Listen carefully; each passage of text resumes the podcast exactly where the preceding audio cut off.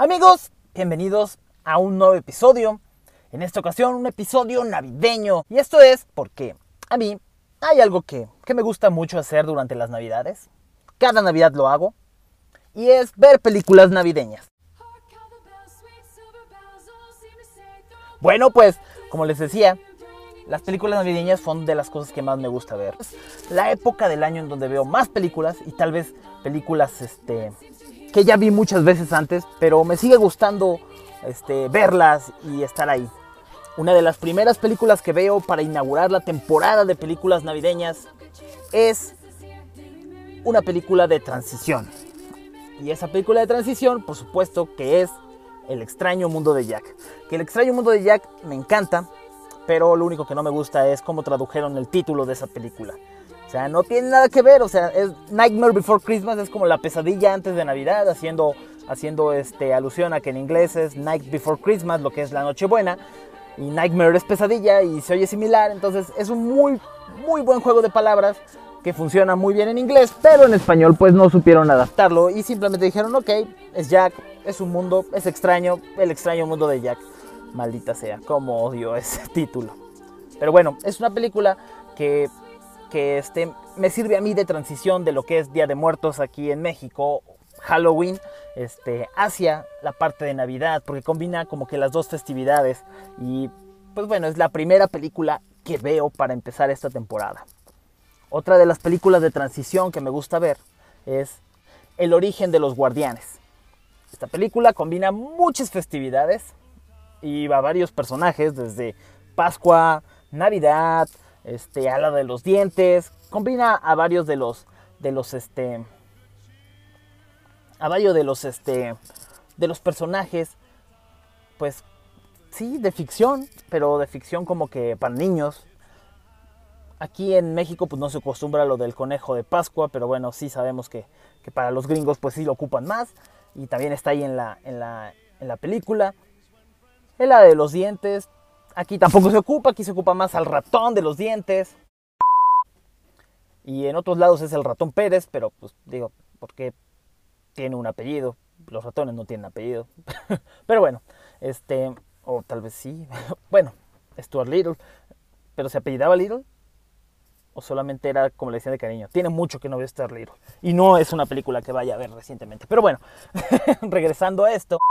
El origen de los guardianes, esta película también es de mis películas que me gusta mucho para transición de, este, de iniciar a ver películas navideñas. Una más de transición, Charlie y la fábrica de chocolates.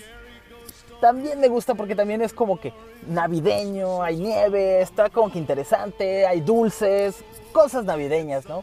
Está padre, me sigue gustando mucho, después de que ya la he visto varias veces. La que yo veo no es la, la original, yo veo la versión con, con Johnny Depp y pues es muy buena película. También me agrada, me agrada bastante, bastante ver esta, esta película y es una película como de transición porque no es totalmente el tema navideño, pero como que se va sintiendo el ambiente navideño en esta película. Ahora sí, entrando a las películas navideñas, la primera y creo que mi película mi película navideña favorita es El Grinch. El Grinch de Jim Carrey.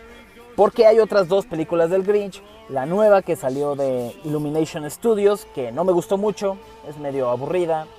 esperaba algo más, algo más Grinch y es como que muy mi villano favorito, pero en Navidad. No me gustó tanto.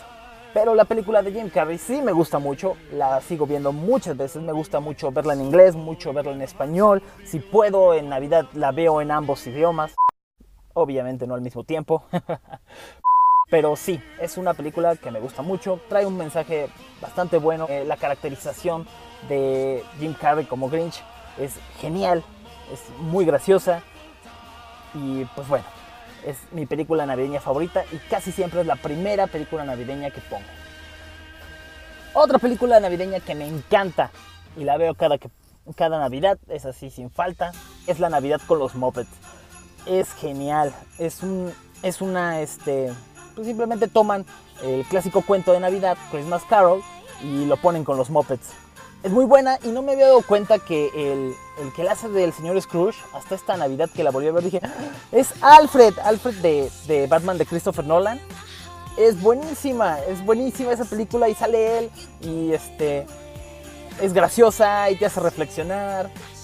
Sin embargo, no te hace reflexionar tanto como la siguiente película navideña, que es prácticamente lo mismo, pero es Los fantasmas de Scrooge. Curiosamente a Jim Carrey le encanta hacer películas este, de Navidad porque él es Scrooge en, esa, en esa película. Es una película animada en 3D, pero que también es la misma historia de Christmas Carol, pero una película mucho más seria, ¿no? Incluso este, un poquito cruda, hasta yo creo que para que lo vean niños, niños pequeños, pues sí está un poquito, un poquito pesado, un poquito fuerte pero es bastante, bastante reflexiva. Y aunque es la misma historia de, cuento de Navidad, pues le toma como que un ángulo, un ángulo pues diferente, por ejemplo al de los Muppets o al de, no sé, también la hay con, con, Mickey, que esa casi no la veo, sí la he llegado a ver, pero casi no la veo en estas épocas. Este, pero sí toma como que un lado más, más crudo, más serio. Muy buena animación, muy buena actuación de voces. En fin, siguiente película navideña que no puede faltar y ahorita también por, porque está Disney Plus, pues es más fácil de, encontrarla. Mi pobre angelito. Una película pues que en la que sale Macaulay Culkin, una película clásica de Navidad, el niño que desea que los papás se vayan y por una u otra situación que nada tiene que ver con la magia, este, pues sí, los papás lo olvidan y lo dejan solo en la casa y él está pensando pues que, pues que desaparecieron. Pues te hace reflexionar también sobre lo que tienes, sobre tu familia. Eh, eh, el niño pues a final de cuentas se tiene que hacer un poquito más responsable y maduro y, lo logra, yo creo, porque pues va, compra sus cosas, este, lava su ropa, mantiene la casa bien.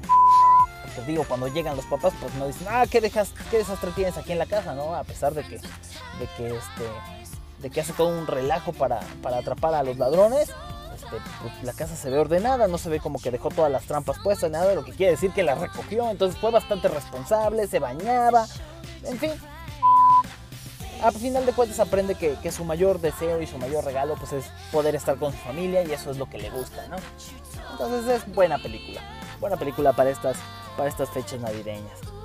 Otra película navideña que me gusta ver, una Navidad con Mickey Mouse. Y es una, película que habla de muchas, de muchas historias, de una historia de, de, Pato Donald, una historia de Goofy y otra de Mickey Mouse. La que más me gusta de esas este, pues es la final, ¿no? La de Mickey Mouse, la clásica de que, de que este, vende su armónica y le regalan una, un porta armónica, la otra vende su dije y le regalan una cadenita para el dije, entonces es muy gracioso, muy irónico, pero pues a final de cuentas se trata de, la amistad y del cariño en estas épocas, ¿no? Eh, también, me, también me agrada esta película. Una película que no puede faltar, que no puede faltar en este en Navidad, al menos en mi casa, se llama Arthur Christmas que en español creo que le pusieron Operación Regalo, pero, pero bueno, para mí es Arthur Christmas. es un approach distinto, al, un acercamiento distinto a la historia de Santa Claus, una historia que ya se desarrolla en, un contexto más actual, con aplicaciones, con GPS, con, este, con naves, también la pueden ver ahí, ahí por Netflix. Es, es bastante divertida tiene personajes entrañables, Arthur es bastante gracioso y pues se trata de las generaciones que ha habido en la familia Claus, ¿no? De, Santa Clauses y cómo van heredando el, puesto de Santa Claus y así como que muy yéndose a algo contemporáneo, queriendo hacer una como una versión, este, cómo sería Santa Claus si, si, fuera en estos tiempos, ¿no? Entonces, pues es bastante, bastante divertida, muy graciosa. También te da un mensaje de, de reflexión, como prácticamente todas las películas navideñas. En fin, si no la han visto, se la super recomiendo. Y una película que quería dejar al final porque es una recomendación también. La verdad no me había dado el tiempo de verla.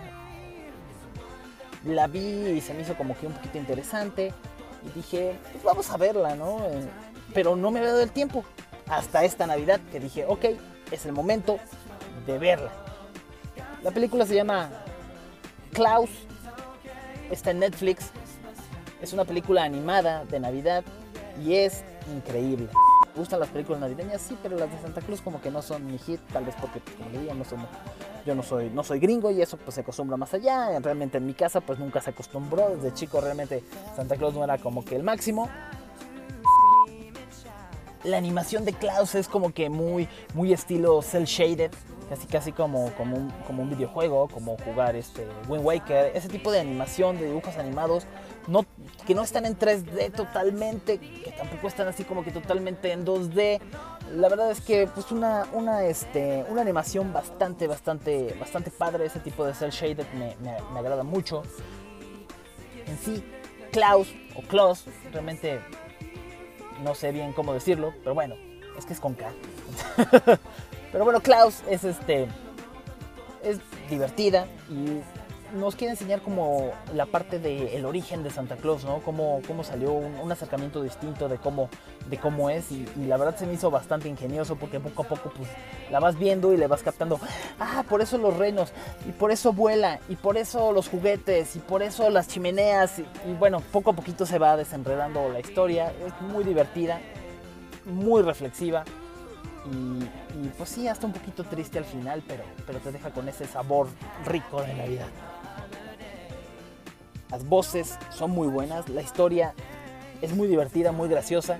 En algunas partes me recuerda como a como al este a las locuras del emperador porque pues el, personaje principal es un personaje pues que lo tiene todo engreído y que lo castigan mandándolo a un lugar pues bastante feito y logra abrirse paso la principal moraleja de esa película es que pues nunca debes de dejar de hacer buenas acciones simplemente por hacerlas, porque eso traerá más buenas acciones.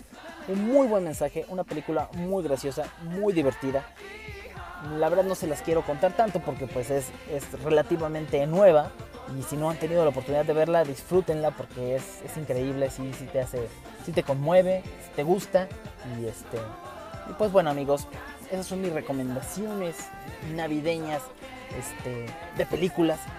Si ya se pasó la Navidad, que probablemente para cuando esto esté, esté arriba, ya se debe haber pasado la Navidad. Pero bueno, si no, para la próxima Navidad pueden darle oportunidad a todas estas películas. O si no, pues digo, la, la, temporada navideña aquí en México termina prácticamente hasta el 6 de enero con la llegada de los Reyes Magos. Y de hecho, para mucha gente, pues durante todo el mes de enero todavía están las cosas de Navidad en casa. Entonces, ¿por qué no darle la oportunidad a las películas navideñas, no? Para seguir para seguir brillando en esta Navidad. Y pues bueno amigos, muchas felicidades, felices fiestas, feliz Navidad, feliz Año Nuevo y nunca dejen de ver películas navideñas, aunque no sea Navidad.